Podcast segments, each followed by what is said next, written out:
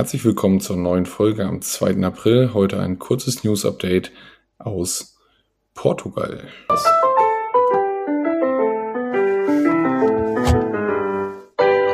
Finanzappell. Beratung on Demand.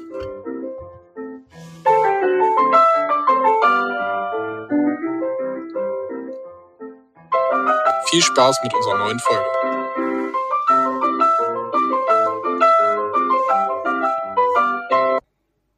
Ja, hallo Marius. Äh, liebe Grüße rüber nach Madeira.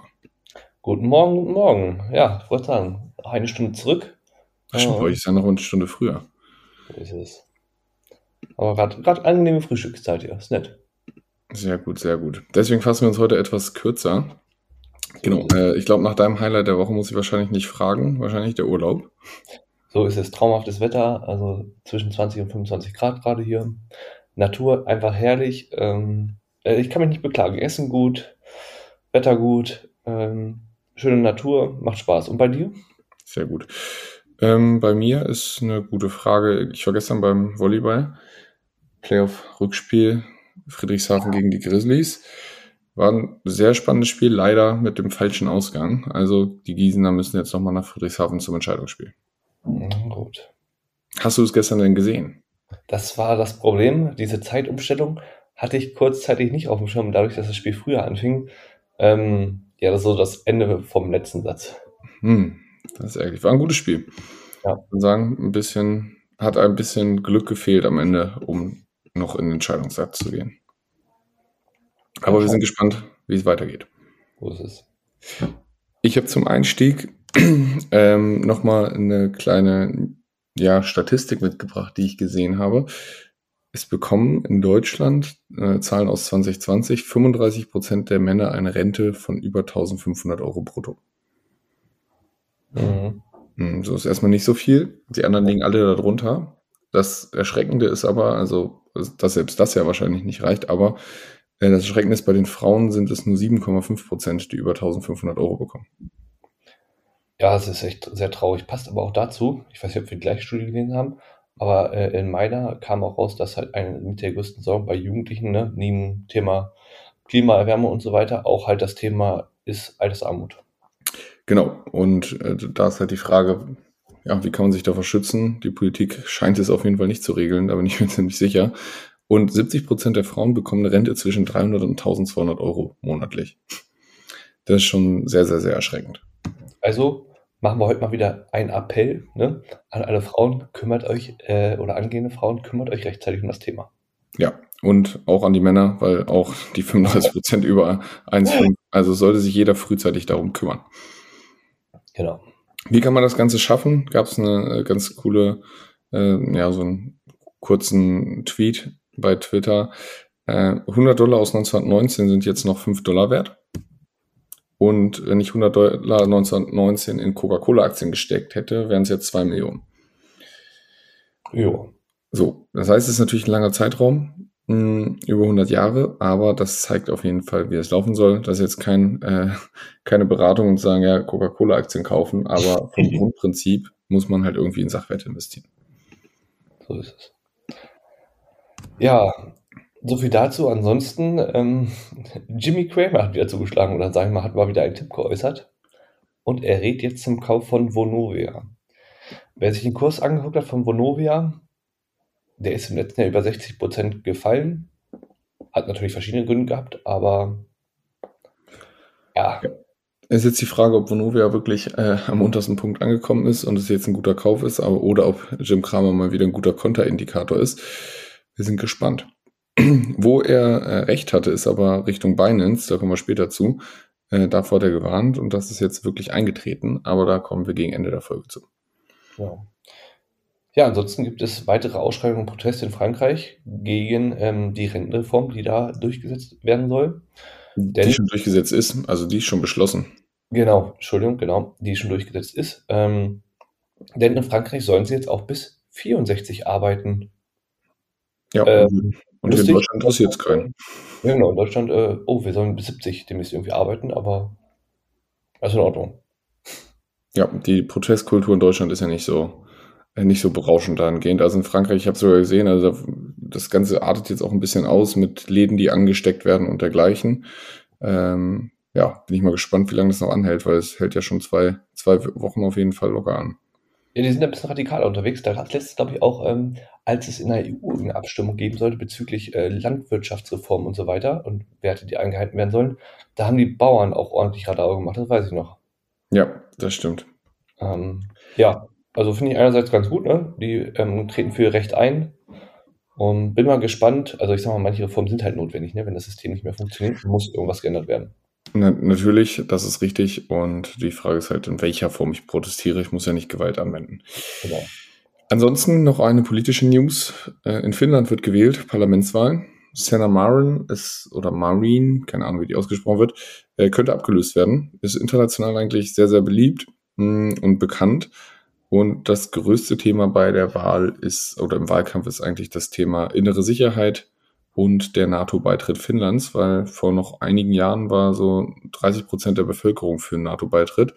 Und äh, jetzt hat Finnland das ja, ich glaube, im letzten Jahr angekündigt, weil die Bevölkerung mittlerweile zu 75 Prozent dafür ist. Ja, sind wir gespannt, was da rauskommt. Ich wollte sagen, da bin ich mal gespannt, das habe ich auch noch kurz gelesen. Ja, nochmal zurück zu Deutschland. Der eine oder andere wird es wahrscheinlich mitbekommen haben. Ähm, es ist jetzt ein Gesetzesentwurf, also die Regierung hat sich quasi geeinigt, ähm, einen Gesetzesentwurf ne, zu Robert Habecks äh, Vorschlag ähm, ja, preiszugeben. Und zwar geht es um das Thema Heizungen und wie viel Prozent äh, davon mit erneuerbarer Energie betrieben werden sollen. Also 65 Prozent ist weiterhin die Grenze.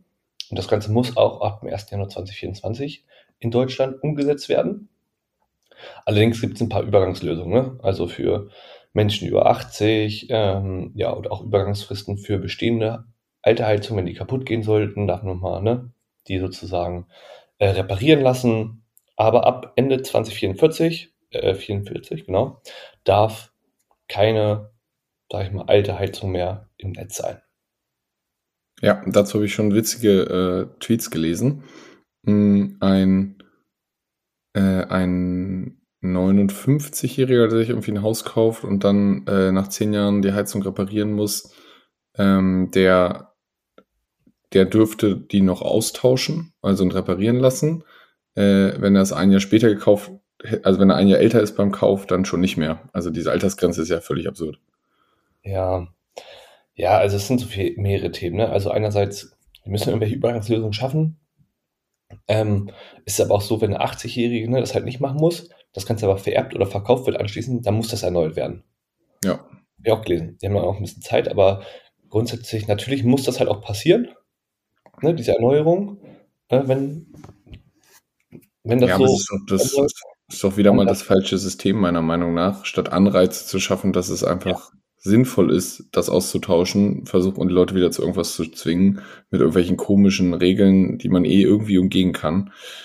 Ja.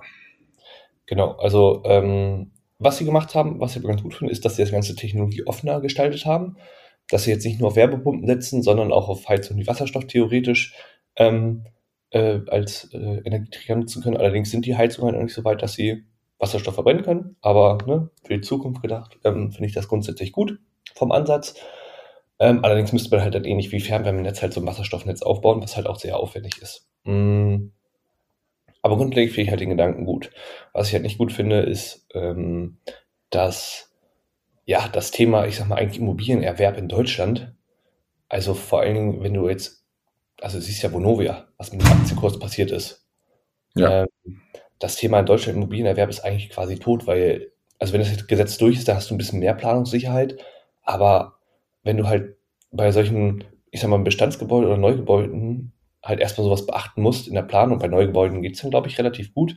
Aber wenn du irgendein Bestandsgebäude erwerben willst, dann musst du ja erstmal gucken, okay, wie ist da eigentlich der aktuelle, also sollte man eh immer gucken.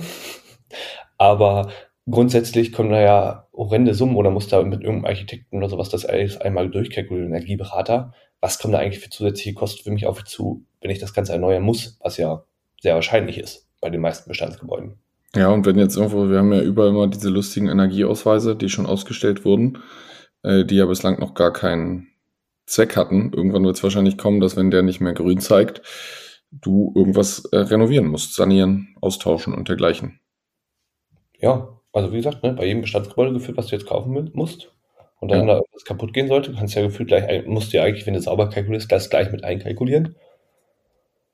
Ja, Ah. und das wird wozu führen? Ach genau, dass die Mieten weiter steigen werden. Jo. Genau. Das heißt, der Wohnungsmangel und die bezahlbare Wohnraum wird immer schwieriger, weil ich habe auch eine Statistik dazu, äh, eine Umfrage gesehen äh, von der WEG, Wohnungseigentümergemeinschaft und äh, VDIV, der Verband Deutscher Immobilienverwalter. Demnach haben 96 Prozent angegeben, dass die Rücklagen in den von ihnen verwalteten Eigentümergemeinschaften nicht ausreichen, um betreffende Gebäude umfassend energetisch zu sanieren. ah, Selbst für den Austausch einer älteren Heizung und den Einbau einer Wärmepumpe seien die Rücklagen zu klein, gaben 87 Prozent der Verwalter an. spannend. Was hältst du eigentlich, wenn wir uns demnächst mal einen Gast holen, der aus der Immobilienbranche ist, der uns darüber ein bisschen was, äh, ne, so als Insider ein bisschen berichtet, wie die das Ja, so ein bisschen wie das da ist, das äh, könnten wir gern, könnten wir durchaus mal, Ähm, mal angehen. Finde ich gerade irgendwie so mit dem Gesetzentwurf irgendwie ganz passend. Nehmen wir mal auf. Ähm, gucken wir mal. Könnt ihr euch auf was freuen. So, zurück ähm, zum Thema. Oder weiter im Thema, würde ich einfach mal sagen. Mm, Großbritannien ist dem Transpazifischen Handelsabkommen CPTPP beigetreten. Ist das Handelsabkommen, was da im indopazifischen Raum mit Japan und so weiter ist.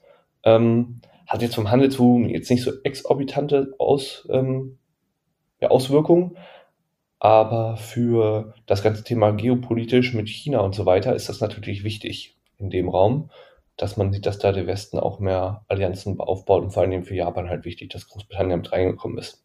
Denn die USA, das war ja unter Trump noch, ist da ja wieder ausgestiegen, also unter Obama ne, war überlegt worden, dabei zu treten. Trump hat das Ganze wieder zunichte gemacht. Und Biden verfolgt das jetzt aber auch nicht weiter. Die verfolgen halt andere Ziele, um das umzusetzen ne, und den Konflikt mit China da, sage ich mal, auszutragen. Das ist auch in der Politik in den USA immer geil. Der eine Präsident macht was, der andere macht zurückwirkend und dann wieder hin und her und total effektiv auf jeden Fall. Ja. Unglaublich. Ja, Ansonsten, eine Sache habe ich noch zu Deutschland. Ab Montag beginnt der Vorverkauf für das 49-Euro-Ticket. Für alle, die das interessant ist. Geht dann ab 1. Mai. Ähm, ja, das noch dazu. stimmt, das geht ja auch langsam los. Genau, ansonsten noch ein paar äh, Zahlen, bevor wir zum Binance-Thema kommen. Es gab bei Alibaba eine Umstrukturierung, also darauf ist die Börsenbewertung äh, auch gut hochgegangen. Alibaba hat die größte Umstrukturierung der Firmengeschichte angekündigt und äh, bereitet einige äh, einzelne Sparten darauf vor, auch äh, als Einzelunternehmen an die Börse zu gehen. Das hat den Aktionären auf jeden Fall gefallen. Mal gucken, wie es da weitergeht. Und die Inflationszahlen stützen die Aktienmärkte weiter. Die sind rückläufig in den USA und der Nasdaq äh, hat das zweitbeste Quartal im Jahrzehnt gemacht mit 17 Prozent plus. Mm, Das ist schon ganz ordentlich. Noch größer was nur mit Corona als vor, im Vorquartal halt der Riesenabsturz war. Ja. Das heißt, äh, an den Börsen geht's ja, eigentlich gerade ganz munter bergauf. Mal gucken, ob nochmal irgendein Hammer kommt, der da entgegenwirkt. Ich wollte sagen, bin ich auch sehr gespannt. Ähm, in Deutschland ist es ja quasi ähnlich inflationszahlenmäßig. Zumindest ist es so, dass die Inflation im Euroraum und im, in Deutschland auch rückgängig ist. Allerdings ähm, ist das aufzuführen, dass, glaube ich, die Heizkosten und Benzinpreise rück- rückläufig sind. Die Kernrate allerdings ist äh, auf Rekordhoch, also für Lebensmittel und so weiter. Ja, und man muss auch sagen, in Deutschland wurde der Inflationswarenkorb äh, angepasst. Ja, genau, das kam auch noch hinzu. Ja, Also- so, wir passen den mal an. Genau, äh, könnte man jetzt munkeln, dass es ist, damit die Inflation nicht mehr ganz so hoch ist, aber schauen wir mal. Nee, das sind ja böse Unterstellungen. Ja, genau. Ansonsten haben wir gesagt, Binance, also an, in, in der Krypto-Szene gab es den nächsten Hammer. Die CFTC verklagt äh, oder ermittelt und klagt gegen Binance in den USA wegen Geldwäsche, Marktmanipulation und so weiter und so fort. Und die SEC ermittelt gegen Coinbase. Das heißt, die großen Börsen kriegen wieder mal einen auf den Deckel. Was wird Binance vorgeworfen? Hm, Die Die Liste haben ist lang, was hast du? Ich sag, die Liste ist lang. Die Liste ist lang, ich glaube, es sind 78 Seiten. Und seit 2018 wird gegen Binance ermittelt. Und die Finanzaufsicht, also äh, CFTC, hat auch sehr starkes Beweismaterial eigentlich. Also die haben sowohl Chatverläufe, die bis zum, ähm, bis zum CEO hochgehen und äh, ja, dem war wohl ganz offensichtlich bewusst, dass äh, kriminelle Gelder über Binance geschoben wurden, äh, dass Geldwäsche betrieben wurde und so weiter. Äh, also so Zitate wie äh, äh, 5 Millionen US-Dollar an Transaktionen aus kriminellen Quellen, äh, fragt der Mitarbeiter, ob äh, de, er den Kunden von der Plattform nehmen sollte. Und dann hat der äh, Chief Compliance Officer geantwortet, ich kann ihn darauf hinweisen, dass er mit seinem Geldfluss vorsichtig sein soll, vor allem aus dem Darknet wie Hydra. Er soll mit einem neuen Konto zurückkommen, aber das aktuelle muss verschwinden. Es ist verdorben. Also das heißt, die haben aktiv ihren Kunden quasi Empfehlungen gegeben, wie sie den Geld waschen können oder ähm, auch die Hamas ähm, äh, Finanzen darüber geregelt hat und dergleichen. Also, also Terrororganisation. Ich bin gespannt, was da noch kommt und wie sehr das äh, in die Kryptowelt einschlagen wird. Ja, also, ich, also allgemein kann man ja sagen, also finde ich das schon relativ krass, was da ne, an Beweismaterial da ist und wenn man überlegt, was für Binance ne, für ein großer Player ist, ja. ähm, könnte das böse werden. Ähm, und dazu muss man ja sagen, dass die SEC, also die US-Finanzaufsicht, ja unter beiden auch radikal gegen die ganzen äh, Krypto-Player vorgeht. Also wenn man überlegt, Präsident Biden fordert einfach eine 30-prozentige Steuerzuschlag für den von Main an ne, verbrauchten Strom. Mhm. Äh, ist auch so ein Punkt. Also man sieht ganz klar, dass sich da irgendwie ja was enorm gedreht hat, dass da ganz krass gegen die ganzen Krypto-Unternehmen vorgegangen wird. Und ja, der eine oder andere ja, ver, ne, verklagt wird. Also ich meine, Kraken hat es ja schon getroffen die 30 Millionen Dollar Strafe zahlen mussten und ihren Staking-Service da einstampfen mussten. KuCoin hat gleich die ganze US-Plattform mussten sie runternehmen. Binance hat ja auch gar keine US-Plattform mehr eigentlich. Ja. Aber sie haben äh, auch, das ist ja auch ein Vorwurf, sie haben ja äh, die US-Bürger aktiv darauf hingewiesen, wie sie äh, mit, mit irgendwelchen Darknet-Tunneln und dergleichen äh, diese Sperre in den USA umgehen können. Ja, clever. Also grundsätzlich passt das für mich so in den gilt jetzt eigentlich für mich gerade so der Krieg so ein bisschen los zwischen, wir haben die USA mit ihrem aktuellen Monopol, wie schaffe ich Geld? Oder ne, mit der US-Dollar als Leitwährung. Und sie gehen quasi gegen die alternativen, ähm, ja, sag ich mal, Geldmodelle oder wie auch immer Währungsmodelle vor, ähm, und zwar gegen die Kryptos und versuchen da ihre Macht zu verteidigen. So würde ich das quasi gerade so ein bisschen ja, und es wird jetzt einfach eine Regulatorik kommen. Und ich meine, dass die USA das verteidigen wollen mit dem Petrodollar, ist ja logisch. Äh, die Chinesen wenden sich jetzt ja schon davon ab. Und da kann man solche Krypto-Geschichten nicht gebrauchen. Und Binance ist halt die größte Börse im Kryptogeschäft. Äh, und äh, danach kommt Coinbase. Also das heißt, die beiden größten haben gerade mal wieder Klagen an äh, an der Backe. Das wird auf jeden Fall Auswirkungen haben. Und im Zweifel wird vielleicht der Markt dann mal reguliert. Das schadet ja grundsätzlich langfristig nicht unbedingt. Nee, das wollte ich gerade sagen. Also wenn da rauskommt, dass es am Ende eine Regulierung ist und das Ganze ein bisschen sicherer wird und ne, dann äh, ist das auf jeden Fall ein gutes Ding. Mal gucken, wo es hingeht. Schauen wir mal. Ja, gut, dann würde ich sagen, sind wir durch für heute. Du kannst deinen Urlaub weiter genießen. Das mache ich. Zuerst mal gefrühstückt und dann gucken wir, was der Tag so bringt. Sehr gut. Dann bis nächste Woche. Mach's gut. Ciao.